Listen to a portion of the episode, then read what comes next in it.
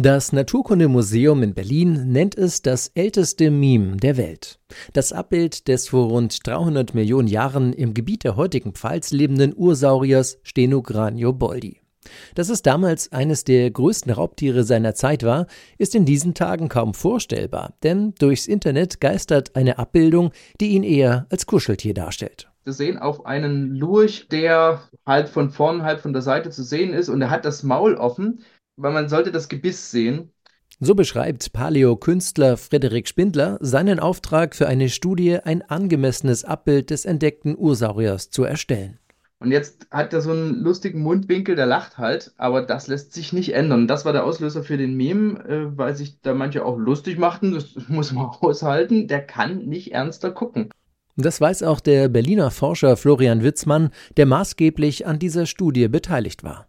Bei diesem Tier, bei diesem Phenocranio handelt es sich um eine Mischung aus Frosch und Krokodil eigentlich. Im Allgemeinen werden ja Amphibien, Frösche, aber auch Salamander oft als Sympathieträger empfunden mit den großen Augen und dem Mund, der immer so ein bisschen wie lächelt. Ne? Und das kommt in dieser Rekonstruktion ganz gut rüber. Sehr zur Freude der Internetgemeinde und Medien, denn plötzlich wurde das eigentlich wissenschaftliche Abbild des Ursauriers mit den kurzen Beinchen, dem gedrungenen Körperbau und seinem großen Lächeln zum unterhaltsamen Phänomen.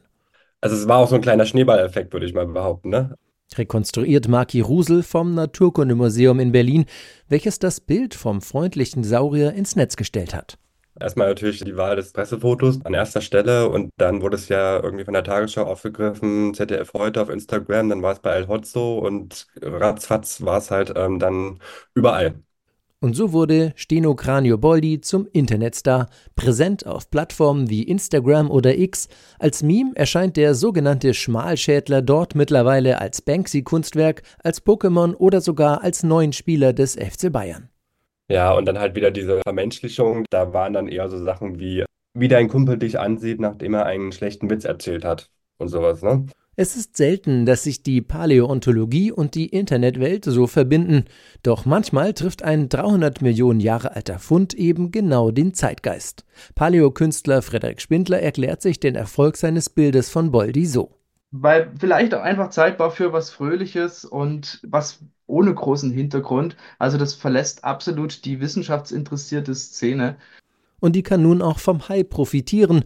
Forscher Florian Witzmann denkt bereits weiter, auch in Rheinland-Pfalz, dem einstigen Lebensraum des Stenokranio. Also ich hatte mir vielleicht gedacht, gibt es da in dem Museum, in dem Stenokranio liegt, das ist das Geoskop in Kusel in, in der Pfalz, ob es da vielleicht irgendwelche Fanartikel mal geben wird, aber das, das glaube ich eher nicht, weil man will ja für noch einen seriösen Anstrich bewahren. Ne? Vielleicht ja beim nächsten Hype. Sicherlich ist dies nicht der letzte Fund in den Steinbrüchen im Nordpfälzer Bergland.